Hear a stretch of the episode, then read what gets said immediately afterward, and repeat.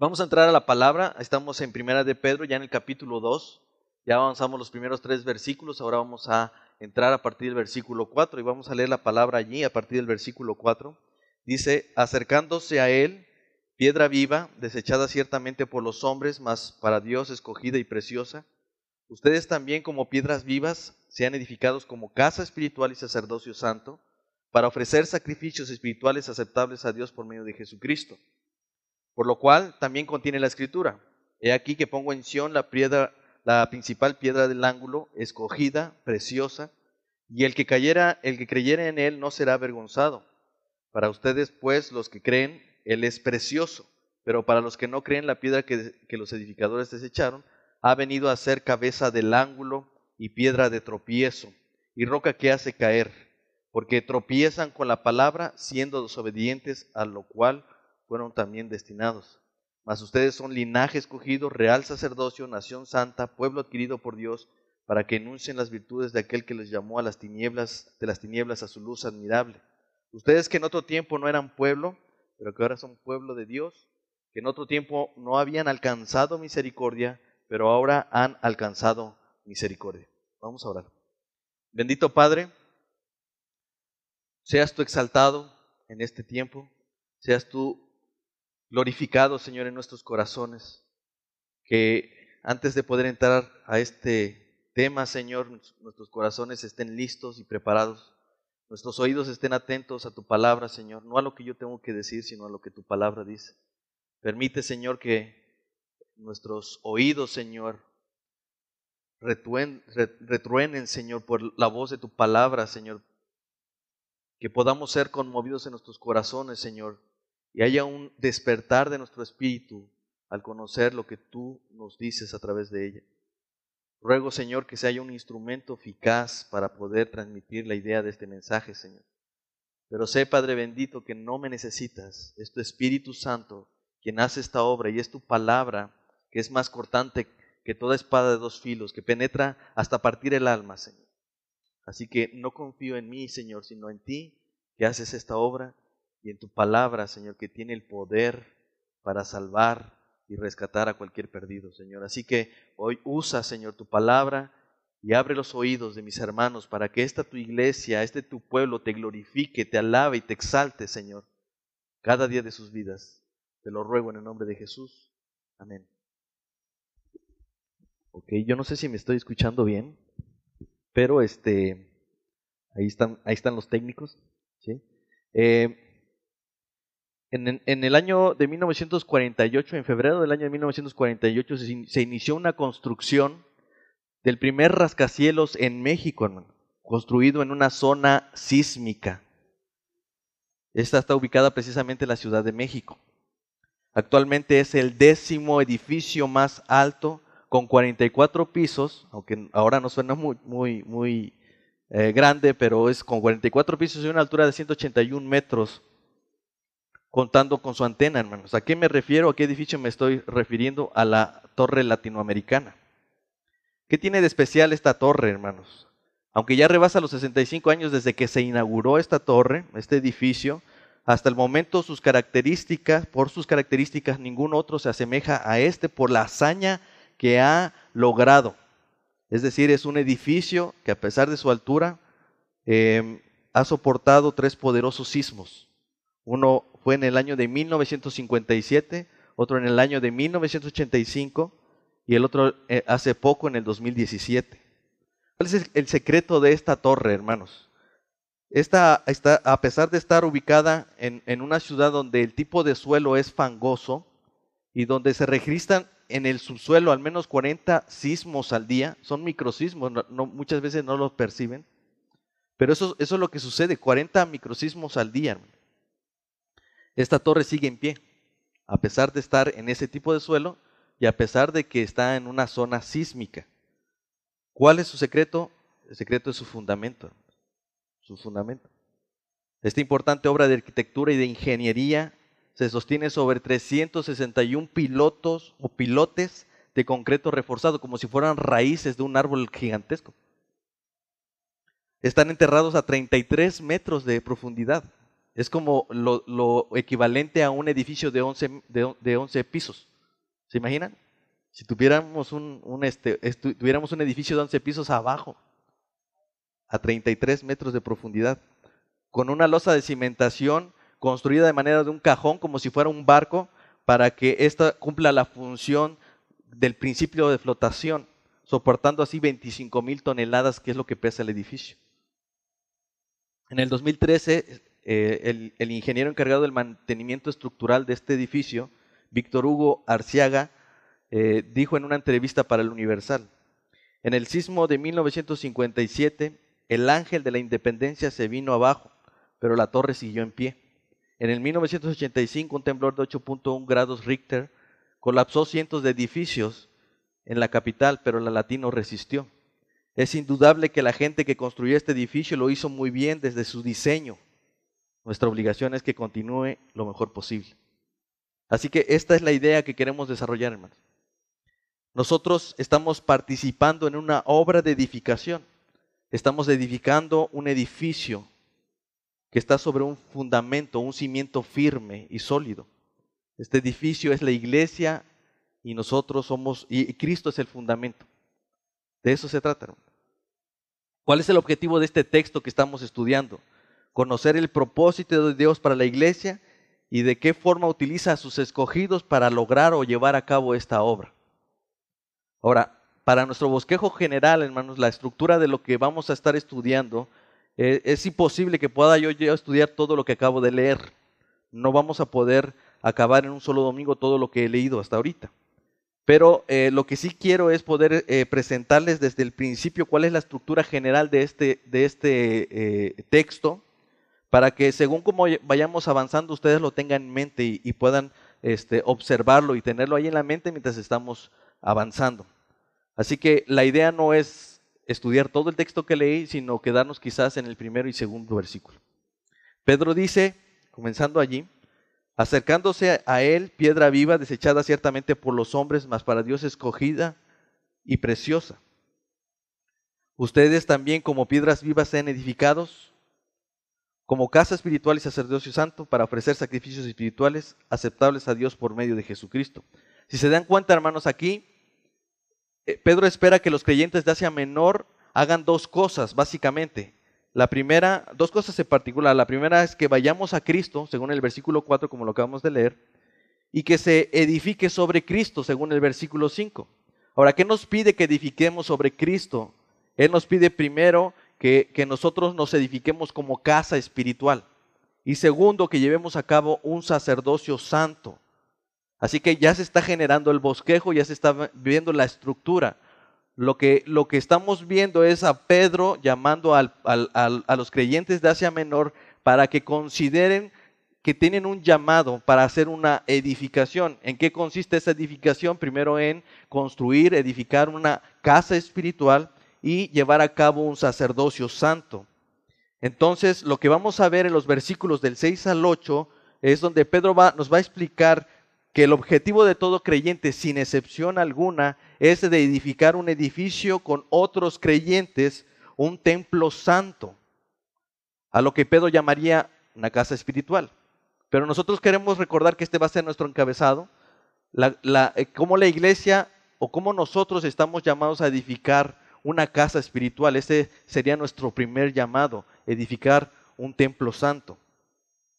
Por eso dice, por lo cual también contiene la escritura aquí, pongo en Sión la principal piedra del ángulo, escogida y preciosa. Después de los versículos 9 al 10, Pedro nos va a explicar que de igual forma todo creyente que trabaja en esta construcción de edificación de un templo santo y, eh, también deberá desempeñar la función de un ministerio santo, a lo que Pedro llamaría el sacerdocio santo. Si se dan cuenta, hermanos? Básicamente ya tenemos la idea de lo que Pedro nos va a mencionar ahora no es posible edificar un templo sin, sin, que haya quien lo sirva. Y no es posible que alguien sea un sacerdote si no hay un templo a donde servir. Por tal razón, el llamado de todo creyente ahora es a que cumpla con este propósito de edificar una casa espiritual y de llevar a cabo un sacerdocio santo. Por eso dice, mas ustedes son linaje escogido, real sacerdocio, nación santa, pueblo adquirido por Dios para que anunciéis las virtudes de aquel que los llamó de las tinieblas a su luz admirable. Pero antes de poder edificar esta casa espiritual y poder llevar a cabo este sacerdocio santo, es necesario poner el fundamento. No es posible iniciar una edificación sin un fundamento. No es posible nosotros llegar y poner simplemente una plancha y construir de ahí para arriba. Si tú quieres que esta casa no caiga, tú pones primeramente el fundamento. Así que no podemos edificar sobre Cristo, que es el mandato, el llamado de Pedro, si no vamos primeramente a Cristo, que es otra de las cosas que Pedro nos está mencionando en el versículo 4. Por eso el día de hoy he querido mencionar o llamar a este sermón como de vuelta a Cristo, mi piedra angular.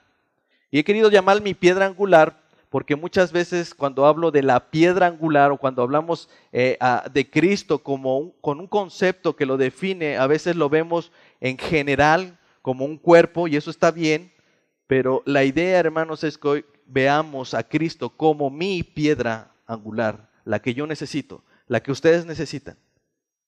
Todos necesitamos esta piedra.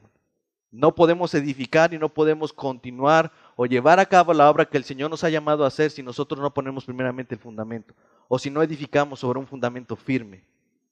Así que Pedro nos va a decir primeramente o va a llamar a, Cristo como piedra viva. Dice allí, acérquense a Él, está hablando de Cristo, piedra viva, desechada ciertamente por los hombres, mas para Dios escogida y preciosa. Pedro le está llamando aquí piedra viva por dos razones.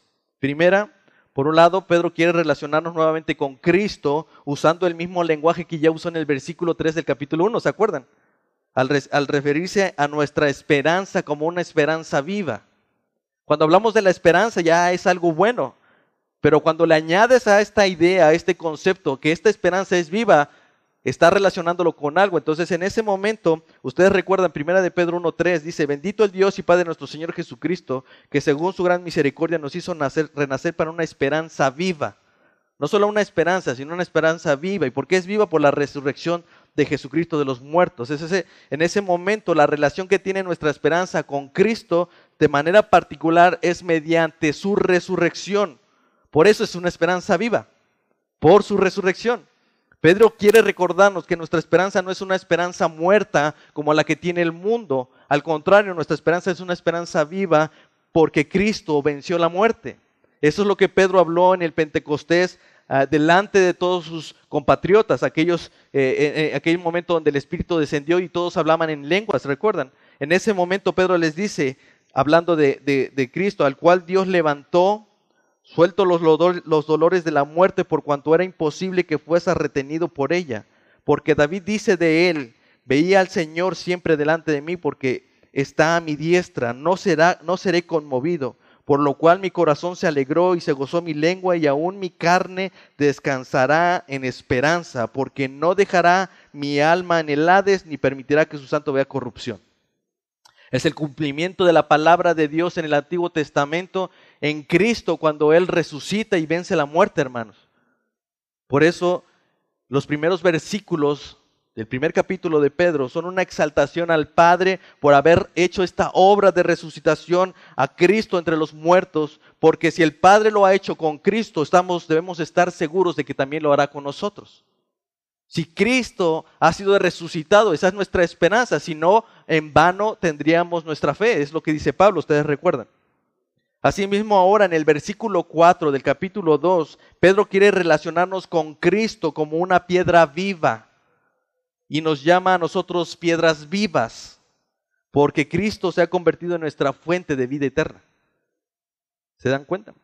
En 1 Corintios 10, 3 dice, y todos comieron del mismo alimento espiritual y todos bebieron de la misma bebida espiritual, porque bebían de la roca espiritual que los seguía y la roca es Cristo.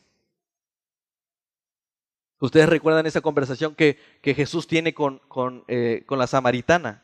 Él le dijo, cualquiera que bebiera de esta agua volverá a tener sed, mas el que bebiera del agua que yo le daré no tendrá sed jamás, sino que del agua que yo le daré será en él una fuente de agua que salte para vida eterna. Jesús una y otra vez se decía a sí mismo, yo soy la puerta, yo soy el camino, yo soy la verdad, yo soy la vida. Y nadie viene al Padre si no es por mí. La, fuente de nuestra vida eterna es Cristo. ¿Por qué razón somos piedras vivas? Porque nosotros pertenecemos a una piedra viva. ¿Y por qué es viva? Porque Él nos da vida a nosotros. Él es el autor y consumador de nuestra fe. Él es el autor de la vida. Él es el que creó los cielos y la tierra. Él hizo toda esta obra de creación. Pero por otro lado, también está usando esta analogía de un edificio cuyo fundamento es el Evangelio y cuya piedra angular es Cristo.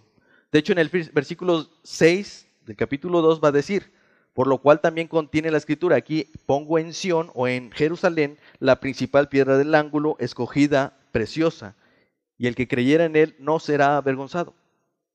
La piedra angular representa un principio de construcción.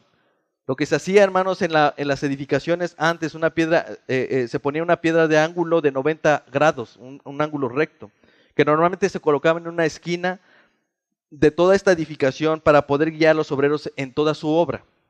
Esa piedra angular definía la estructura y todo el fundamento. Si esa piedra angular no contenía los 90 grados, hermanos, podríamos construir algo chueco. Así que esa piedra angular era preciosa, y era escogida, observada, era tomada de, entre de muchas piedras, era tomada y especial. ¿Sí? Una vez que era colocada esa piedra angular, esta se convertía en referencia para distribuir las demás piedras y para determinar la dirección de todo el fundamento. Todos se alineaban a esta misma piedra. La Biblia describe en este sentido a Jesús como la piedra sobre la cual se edifica su iglesia. Y yo estoy seguro que Pedro estaba pensando en aquellas palabras que le había dicho Jesús a él. ¿Ustedes recuerdan? ¿Ustedes quién dicen que soy yo? Y Pedro se levanta, tú eres eh, el, Hijo, eh, eh, eres el Mesías, el Hijo del Dios viviente. Y entonces Jesús le dice, bienaventurado eres Pedro, bienaventurado eres. Y yo también te digo que tú eres Pedro, y sobre esta roca edificaré mi iglesia, y las puertas del Hades no prevalecerán contra ella. Así que Jesús es el fundamento. Por eso es que Pablo dice en 1 Corintios 3:11, porque nadie puede poner otro fundamento que el que está puesto, el cual es Jesucristo. Jesucristo es nuestro fundamento. Jesucristo es la piedra angular. Jesucristo es la piedra escogida y preciosa. Hermanos, Jesucristo es tu piedra. A partir de ahora, hermano, nosotros tenemos que mirar que todo lo que edifiquemos tiene que estar sobre un fundamento sólido cuya piedra angular es Jesucristo. Dice Pedro que debemos acercarnos a Él, esta piedra viva, desechada ciertamente por los hombres. Pedro dijo esto mismo a los principales eh, eh, sacerdotes cuando fueron llamados por estar predicando a Cristo en el libro de Hechos, capítulo 4. Dice, puesto que hoy se nos interroga acerca del beneficio hecho a un hombre enfermo, de qué manera éste haya sido sanado, sea notorio a todos ustedes y a todo el pueblo de Israel que en el nombre de Jesucristo de Nazaret, a quien ustedes crucificaron y a quien Dios resucitó de los muertos, por él este hombre está en, vuestra presencia sano. Este Jesús es la piedra reprobada por ustedes los edificadores, la cual ha venido a ser cabeza del ángulo y en ningún otro hay salvación, porque no hay otro nombre bajo el cielo dado a los hombres en que podemos ser salvos. ¿Qué es esa piedra angular? Si tú desechas a Cristo, estás desechando tu vida eterna. La piedra que han desechado ha sido la única piedra angular sobre la cual podemos edificar nuestra salvación. No existe otra forma, Jesús es el camino. ¿Sí? Primera Timoteo 2.5 dice, porque hay un solo Dios y un solo mediador entre Dios y los hombres, Jesucristo, hombre.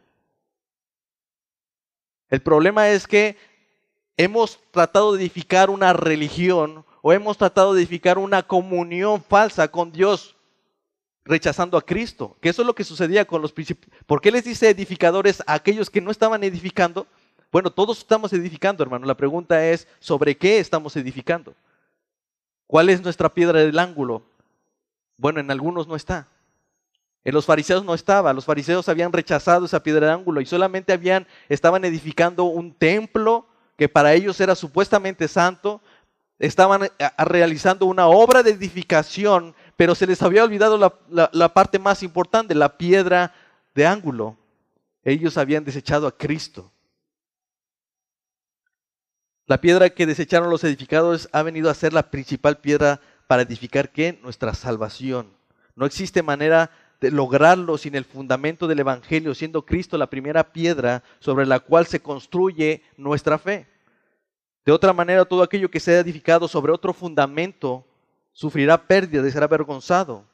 Por eso Salmo 127 dice, si Jehová no edificara la casa, en vano trabajan los que la edifican. Si Dios no está allí, hermanos, podemos pensar que Dios está. ¿Qué, ¿Qué, es lo que hacen en algunas alabanzas? Ponen el nombre de Jesús, pero nunca está ahí el corazón sobre Jesús. No es el deseo de exaltar a Jesús. Son canciones donde para que funcione y diga que es una, una, canción cristiana le ponen el nombre de Jesús, pero, pero ha sido desechado, no es cierto. Una razón para identificarnos incluso con el Señor es precisamente que es como piedra angular ha sido desechada.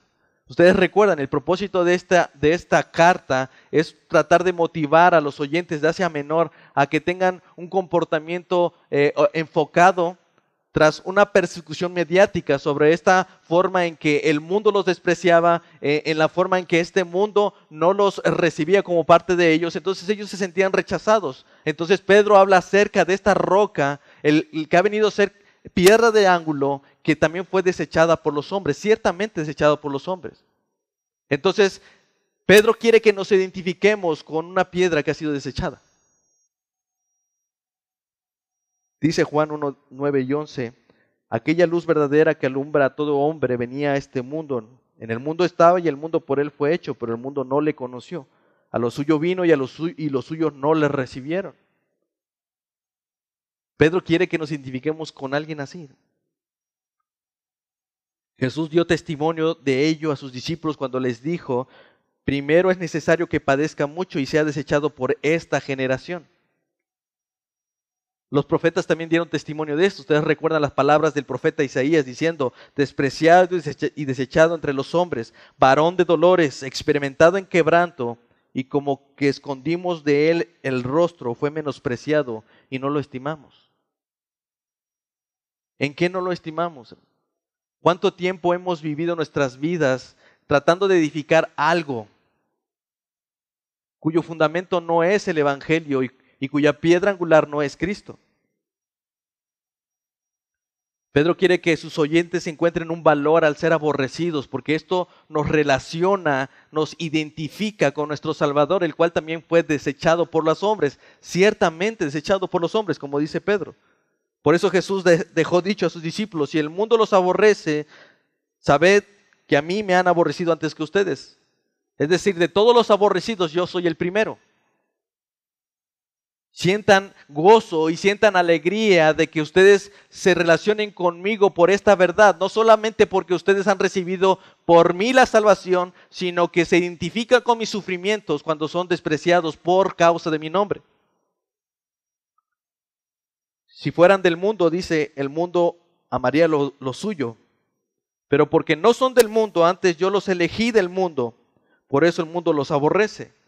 Así que Pedro seguramente tiene esto en mente y está recordando las palabras de Jesús. Trata de motivar a estos hombres de Asia Menor para que se mantengan firmes en su fe, reconociendo que este es un sello particular de los escogidos de Dios. ¿Cuál es ese sello? Que si a él le aborrecieron, también le aborrecerán a, sus discípulos. Acuérdense de la palabra que yo les he, dicho, el siervo no es mayor que su Señor. Si a mí me han perseguido, también ustedes lo perseguirán. Y si han guardado mi palabra, tengan por seguro que también guardarán la vuestra. Pedro dice también que esa piedra, eh, esa piedra angular, esa piedra viva, que ciertamente ha sido desechada por los hombres, pero dice él que ha sido preciosa y escogida por Dios. Ciertamente fue desechado por los hombres, mas por Dios Cristo vino a ser elegido escogido y precioso. Por eso él cuando, cuando viene a iniciar su ministerio, el cielo abre, eh, abre sus puertas y, y, el Espíritu Santo como en forma de paloma desciende y una voz desde el cielo dice, he aquí, este es mi Hijo amado en quien tengo yo complacencia, a él escuchen. De hecho, Hechos capítulo 5, Pedro va a decir esto, el Dios de nuestros padres levantó a Jesús, a quien ustedes mataron y colgándole de un madero a este Dios ha exaltado con su diestra por príncipe y salvador, para dar a Israel arrepentimiento y perdón de pecados. Nuevamente, Cristo es la piedra angular.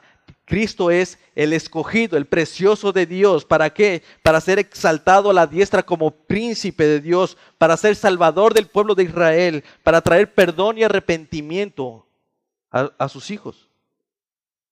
Así que no importa si los edificadores, todos nosotros, cualquier persona en el mundo, desecha esta piedra, Jesús sigue siendo la piedra angular. Jesús sigue siendo la piedra angular. Ustedes también como piedras vivas sean edificados como casa espiritual. Le está hablando a los, a los creyentes. ¿Para qué? Para ofrecer sacrificios espirituales aceptables por medio de Cristo, porque no hay otra forma. Así que el principal problema de los edificadores no es la edificación en sí mismo. De verdad, hermanos, a veces es más fácil hacer iglesia. Es, cuestión de ponernos en, en, organización, organizarnos, ponernos eh, de acuerdo, quién va a cantar, quién va a tocar el instrumento, quién va a predicar, quién va a atender en la, puerta, quién va a hacer aquello, quién va a hacer el otro. Eso es fácil, hermanos. El problema de, este, edificar una iglesia simplemente como un trabajo dominical es que a veces hemos negado y hemos rechazado la principal piedra del ángulo, el fundamento de nuestra edificación. Por esa razón, Pedro pide, que volvamos a Cristo. Es, la forma como Él comienza a decirnos, volviendo a Cristo, piedra viva. acérquense a Él. Esa, palabra acercándose a Él significa en el original venir con la idea de quedarse. Venir con la idea de quedarse o permanecer allí. Es decir, permanecer en Cristo para establecer una comunión permanente y vital. Jesús dijo en Juan 15:5, yo soy la vid, ustedes de los pámpanos, el que permanece en mí y yo en él, este lleva mucho fruto, porque separados de mí, nada pueden hacer. Ustedes se imaginan un edificio que se ha construido sobre un fundamento y después desecha ese fundamento, es imposible, es absurdo, ¿verdad? Antes el edificio se puede caer o se puede desechar, pero el fundamento puede mantenerse ahí. Muchos de los mandamientos que Jesús nos da son fáciles de entender, lo difícil es aplicarlos. ¿Por qué? Porque representan un compromiso diario, un compromiso para toda la vida. Por ejemplo, el, el Señor dice, arrepiéntanse, porque el reino de los cielos se ha acercado. Pero Él no exige una sola ocasión que nos arrepintamos. Él no está diciendo, ah, con una sola vez tiene, eh, es necesario. No, es, este arrepentimiento debe de hacerse eh, eh, constantemente. Esta debe ser nuestra actitud diaria, constante y continua. No solo una vez. Arrepentirse debe ser el acto continuo, creer en Jesús debe ser un acto continuo, escuchar la palabra como fuente de vida espiritual debe ser un acto continuo y permanente. Así que Jesús exige nuestro compromiso con Él todos los días, no solamente los domingos.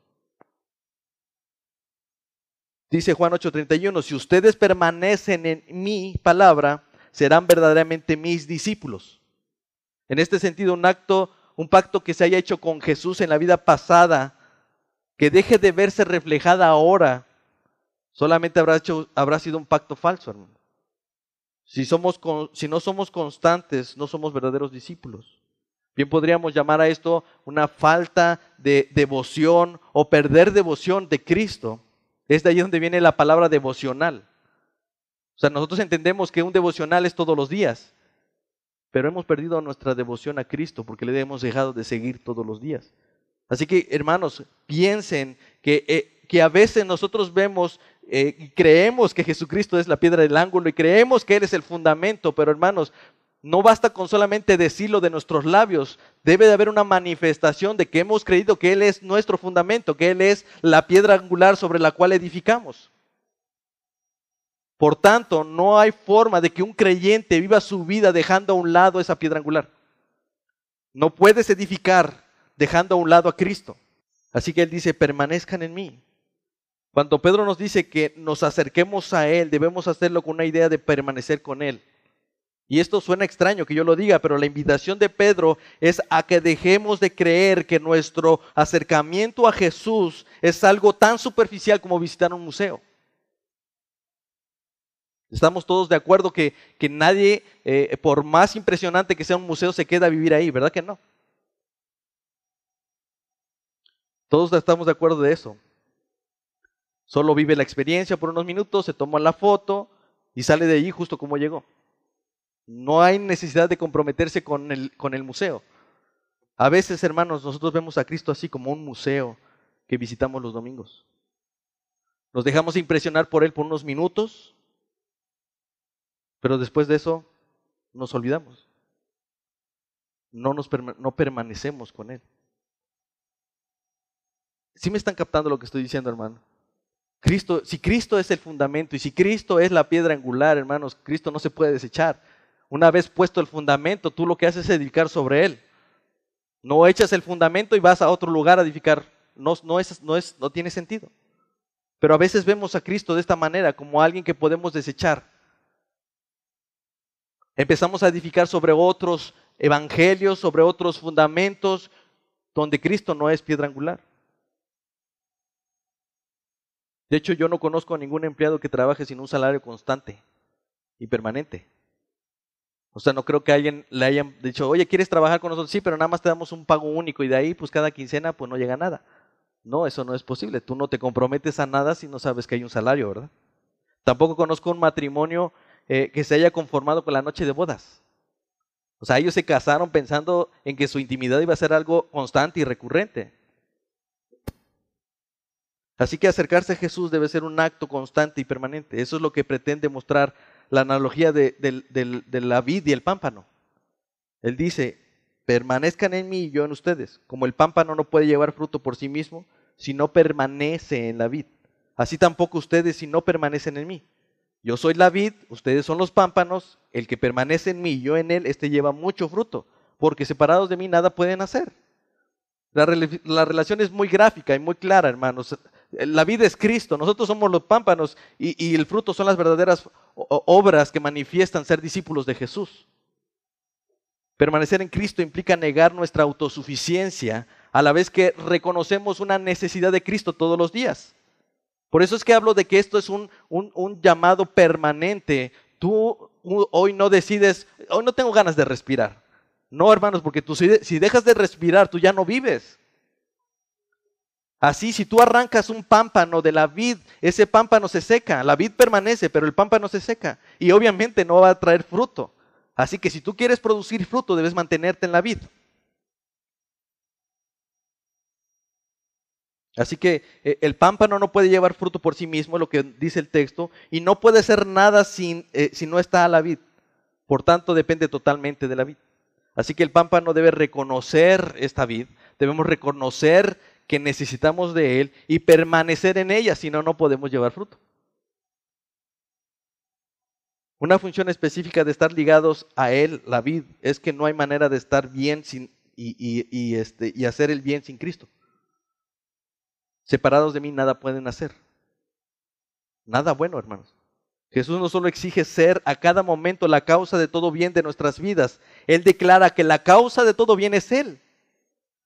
La razón por la que podemos hacer cosas buenas para aquellos que son malvados es porque estamos en Cristo, porque permanecemos en Él. El aspecto principal de esta analogía es que el poder de dar frutos, es decir, el poder de vivir una vida fructífera de amor como la de Cristo, brota de Jesús mismo. Si permanecemos relacionados con Él de manera vital. Por eso Él dice, permanezcan en mí y yo en vosotros. Permanecer en Él implica una relación que Cristo sustenta, que Cristo cultiva, que Cristo sostiene y fructifica. Muchas de las cosas que nosotros hacemos, hermanos, es por gracia. Y, es por gracia y es, porque permanecemos en Cristo. ¿Para qué? Para poder llevar fruto. El que permanece en mí yo, y yo en él, este lleva mucho fruto. Debemos aclarar en este momento, hermanos, que permanecer en Jesús no es lo mismo que dar frutos o obedecer sus mandamientos. No es lo mismo. Más bien, dar frutos y obedecer a Jesús es resultado de permanecer en Él. Uno no puede obedecer a Jesús simplemente así, si no estaríamos hablando de legalismo. Necesitamos esa piedra, necesitamos estar en la vid. Una permanencia en Él asegura los frutos de Cristo en nuestras vidas y, y, seremos distinguidos entre los demás por esos frutos porque dice la escritura, por sus frutos los conocerán. Todo esto, hermanos, que estoy hablando, pareciera que me estoy desviando, ¿verdad? Pareciera que me estoy yendo, pero la realidad es que todo está estrechamente relacionado con los primeros versículos de Pedro.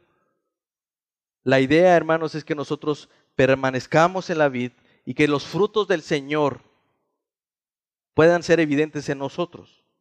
Ahora, yo quisiera regresar un poco, porque les decía, todo esto que estamos viendo está relacionado con lo que ya ha dicho en los primeros tres versículos. Recuerden, por tanto, desechando toda malicia, todo engaño, hipocresía, envidias y todas las detracciones, deseen como niños recién nacidos la leche espiritual no adulterada para que, ella, para que por ella crezcan para salvación. Si se dan cuenta ahorita dicen, bueno, ¿y eso qué tiene que ver con el otro, verdad? Pareciera que Cristo ya, perdón, que Pedro ya cambió de tema, pero no. Vamos a retomar un tantito. Como ya vimos, la palabra desear se traduce como un anhelo vehemente. Así que, ¿qué nos dice la escritura? ¿Qué nos dice Pedro primeramente que debemos desear? La leche espiritual no adulterada el, llamado de Pedro no es simplemente a, este acto de reflexionar, de estudiar eh, y, meditar en las escrituras. No, yo, yo sé que esto es algo que nosotros hemos estado haciendo. Lo que Pedro nos está llamando a hacer es a desear la leche espiritual, a desear la palabra de Dios. ¿Cómo podemos, cómo debemos desear esa leche como niños recién nacidos? Todos hemos escuchado un bebé llorar por su leche, ¿verdad? Entonces, con esa misma insistencia, tenemos una referencia para poder nosotros insistir por esa leche espiritual. ¿Cómo debe ser esa leche espiritual? Que debemos anhelar y desear vehementemente, no adulterada. La leche espiritual que debemos desear intensamente, tal como un niño recién nacido, es la palabra que no tiene engaño, la que no hay mentiras. Por eso Pedro insiste en que un deseo egoísta como el engaño solamente puede ser desechado por la palabra donde no hay engaño. Así que debemos regresar a la fuente. Eso es lo que nos quedamos la vez pasada. Pedro nos invita a regresar a la fuente, a regresar a las palabras,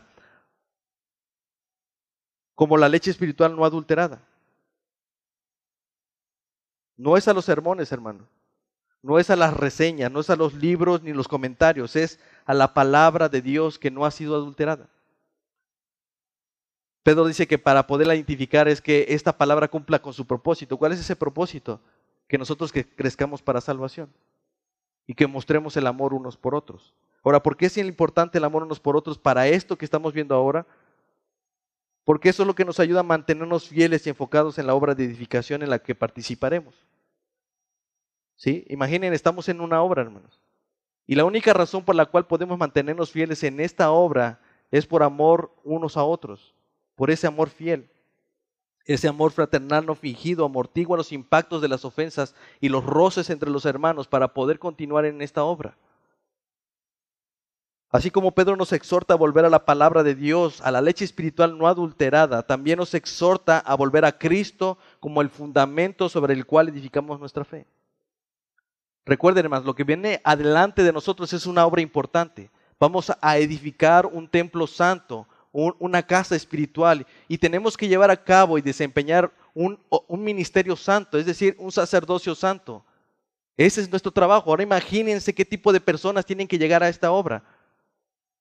¿Cómo vamos a lidiar unos con otros si no hay amor fraternal unos a otros? Así que ese amor que se sostiene por la leche espiritual no adulterada nos mantiene firmes y fieles en esta obra que vamos a desempeñar. Muchas veces, hermanos, lo que pasa es que llegamos a la iglesia para ser edificados sobre, otro, sobre otra edificación.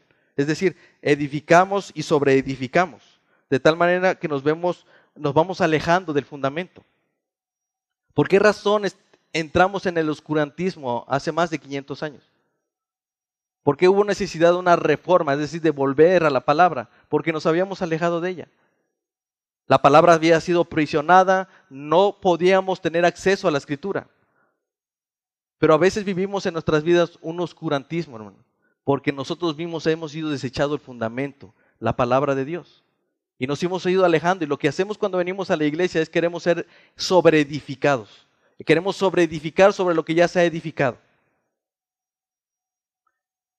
Queremos edificar nuestras vidas sobre lo que otros, sobre la fe que otros ya han hecho. Queremos ser como algunos animales, no quiero ser grosero, pero como algunos animales que mastican el alimento para sus crías. ¿Sí? Lo que hacen es que algunos animales regurgitan o para decirlo más claro, vomitan lo que comieron para alimentar a sus, a sus crías. Lo que Pedro nos está llamando es a regresar otra vez al fundamento, a regresar a Cristo. Está bien, hermanos, llegar a la iglesia, poder escuchar cómo se nos mastica la palabra, cómo se nos hace digerible la palabra, pero eso no es suficiente. Ustedes también deben de ser llamados a edificar sobre el fundamento. Como dijera la frase por ahí, peladito y en la boca. Nos es más fácil ir a los sermones que edificarnos a leer la palabra, a estudiarla y reflexionarla. Inclusive a veces llegamos a formar un criterio de lo que otros dicen. No es mi, criterio personal, no es que yo lo haya en la escritura, a veces simplemente una repetición de las frases que encontramos en, en las redes. Pero Pedro nos está diciendo, no podemos iniciar esta obra y no podemos ir a crear y a generar una casa espiritual y a llevar a cabo un sacerdocio santo si nosotros no estamos fijos sobre un fundamento firme. Tu fundamento no soy yo, hermano. Tu fundamento no es Ugel Michelén. Tu fundamento no es aquel libro tan bueno. Tu fundamento es Cristo, el Evangelio. Y la piedra angular es Cristo. Así que el llamado, hermanos, no solamente es a volver a la escritura, es a volver a Cristo. Debemos volver nuevamente a Cristo porque todos estamos llamados a edificar. Vuelvo a lo mismo, hermanos. Todos somos edificadores. No solo los que se paran detrás de un púlpito son edificadores. No solamente los que enseñan en un seminario son edificadores. Cada uno de ustedes está edificando sobre algo. La pregunta, ¿ese es algo que estás edificando? ¿Es el Evangelio y Cristo es la piedra angular? ¿Cómo conociste a Cristo? ¿Por ti mismo o por lo que has oído de los demás? Si bien es cierto, alguien nos tuvo que hablar de Cristo, una vez que me lo dieron a conocer, yo me relaciono personalmente con Cristo. ¿Cómo ha sido desde entonces, desde esa primera vez que te hablaron de Él? ¿Lo has buscado por ti mismo? ¿Sobre qué has edificado todo este tiempo, hermano? Pablo va a decir, conforme a la gracia que Dios me ha, sido, me ha dado, yo como perito arquitecto puse el fundamento y otro edifica encima, pero cada uno mire cómo sobreedifica. Tengan cuidado. Por esta razón nosotros también debemos edificar al cuerpo sobre el fundamento de los apóstoles enviados, como si ellos nos dieran un, plano arquitectónico para la edificación de un templo santo, hermanos. Dice Efesios 2.20, edifíquense sobre el fundamento de los apóstolos y profetas, siendo la principal piedra del ángulo Jesucristo mismo, en quien todo el edificio bien coordinado va creciendo para ser un templo santo en el Señor. Así que Pedro nos recuerda que tenemos una obra por delante, edificar una casa espiritual y participar de un sacerdocio santo. Así que el, el tamaño del llamado, el tamaño de esta obra es importante, hermanos. Este llamado no es únicamente para los que estamos aquí, hermanos, es para todos y cada uno de ustedes. Así que debemos volver a Cristo. Cuando los fariseos se acercaron a Jesús para pedirle señal acerca de su autoridad, Jesús les respondió, destruyan este templo y en tres días lo levantaré. Ellos dijeron, si en 46 años fue edificado este templo y tú dices que en tres días lo vas a levantar, mas Jesús hablaba de su cuerpo. El templo de Jerusalén que fue construido por Salomón fue destruido por Nabucodonosor. Y después el templo fue reconstruido en los tiempos de Zorobabel y reconstruido o terminado en tiempo de, en tiempo de Herodes. Pero también fue destruido y saqueado por Tito en el año 70. Mas el templo de Dios que los judíos desecharon, esa piedra angular, fue reconstruida tres días después de su muerte. Jesús fue desechado ciertamente por los hombres y enviado a la cruz, pero el tercer día resucitó. Y desde entonces todo lo que ha sido edificado sobre Cristo no ha sido conmovido. Cristo es como esa torre latinoamericana. Él, es el, mismo viene a ser el, el templo, él mismo viene a ser el fundamento y él mismo viene a ser la piedra angular. El templo que construyó Salomón fue conmovido. El templo que reconstruyó Herodes fue conmovido, pero el templo que edificó Dios sigue firme y de pie y jamás será eh, conmovido y no volverá a caer, hermanos, porque dice la escritura que las puertas del Hades no prevalecerán contra ella. Cristo mismo es nuestro templo, hermanos. Dice la escritura, todo aquel que viene a mí y oye mis palabras y las hace, les indicaré a quién, a quién es semejante. Semejante es al hombre que al edificar una casa cavó y, y ahondó y puso el fundamento sobre la roca. Y cuando vino una inundación, el río dio con ímpetu contra aquella casa, pero no la pudo mover, porque estaba fundada sobre la roca. Mas el que oyó y no, y no hizo, semejante es al hombre que edificó su casa sobre la tierra, sin fundamento, contra la cual el río dio con ímpetu y luego cayó y fue grande la ruina de aquella casa.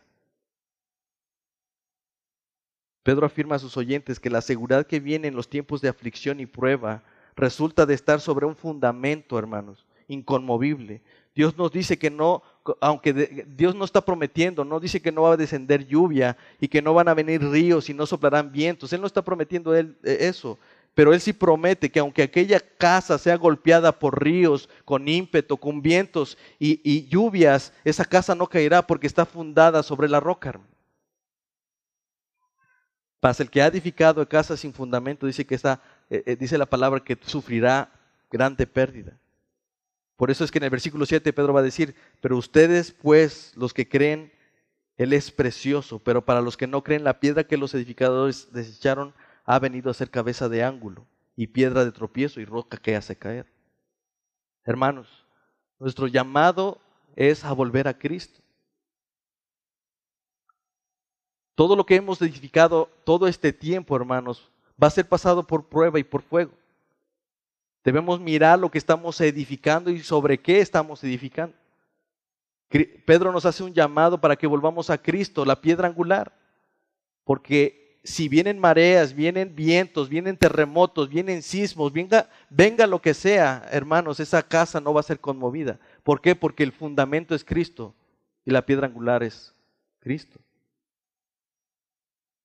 Debemos mirar a, Cristo como ese castillo, como esa roca de salvación, como esa torre fuerte, hermano.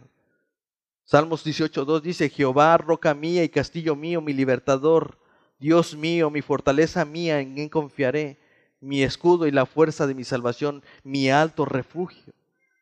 Hermano, nosotros necesitamos volver a Cristo para poder iniciar esta obra de edificación. Tenemos una obra por delante la cual necesitamos mantenernos firmes, ser fieles y no abandonar esta obra. La única forma de no abandonar esta obra es poniendo nuestro fundamento que es Cristo. Sin Cristo no podemos hacer nada, porque separados de Él nada podemos hacer. Así que hermanos, el llamado de este día, hermanos, es a que podamos regresar a Cristo como nuestra piedra principal, la piedra de ángulo, que ciertamente fue desechada por los hombres, mas para nosotros, los que hemos creído en Cristo, ciertamente es preciosa. El llamado es para atesorar a Cristo, hermanos. Volvamos a nuestra piedra angular, volvamos a, a edificar sobre un sustento y un fundamento sólido, hermano. Así como la torre latinoamericana, todo aquello que edifiquemos sobre Cristo no podrá conmoverse. Amén. Vamos a orar. Padre bendito, ruego Señor que tu Espíritu nos ayude a pensar en esta obra, Señor, que tienes por delante, a desear, Señor, poder cumplirla fielmente. Reconocemos, Padre, que a veces nuestros propios pecados y nuestra condición nos, no nos permite, Señor, hacerlo correctamente, pero deseamos hacerla, Señor, deseamos construir y edificar esa casa espiritual y llevar a cabo ese sacerdocio santo, Señor. Así que te ruego, Padre bendito, que en este día tú nos animes a mirar tu obra como algo deseable, como algo que necesitamos, Señor. Permítenos volver a ti para que seas el fundamento, para que seas la piedra angular sobre la cual edificaremos este, este templo santo, Señor. Bendice esta iglesia local, Señor, y permítenos llevar a cabo esta obra en medio de, esta ciudad, Señor. Ruego que tú seas exaltado en todo lo que hacemos, Señor. Pero Padre, ayúdanos a mirar a Cristo como lo más deseable, como la roca de nuestra salvación. Te lo ruego en el nombre de Jesús. Amén. Bueno, hermanos, nos estaremos viendo la próxima semana, si Dios quiere. Eh, Dios les bendiga y un abrazo a todos los que están mirando a través de las redes.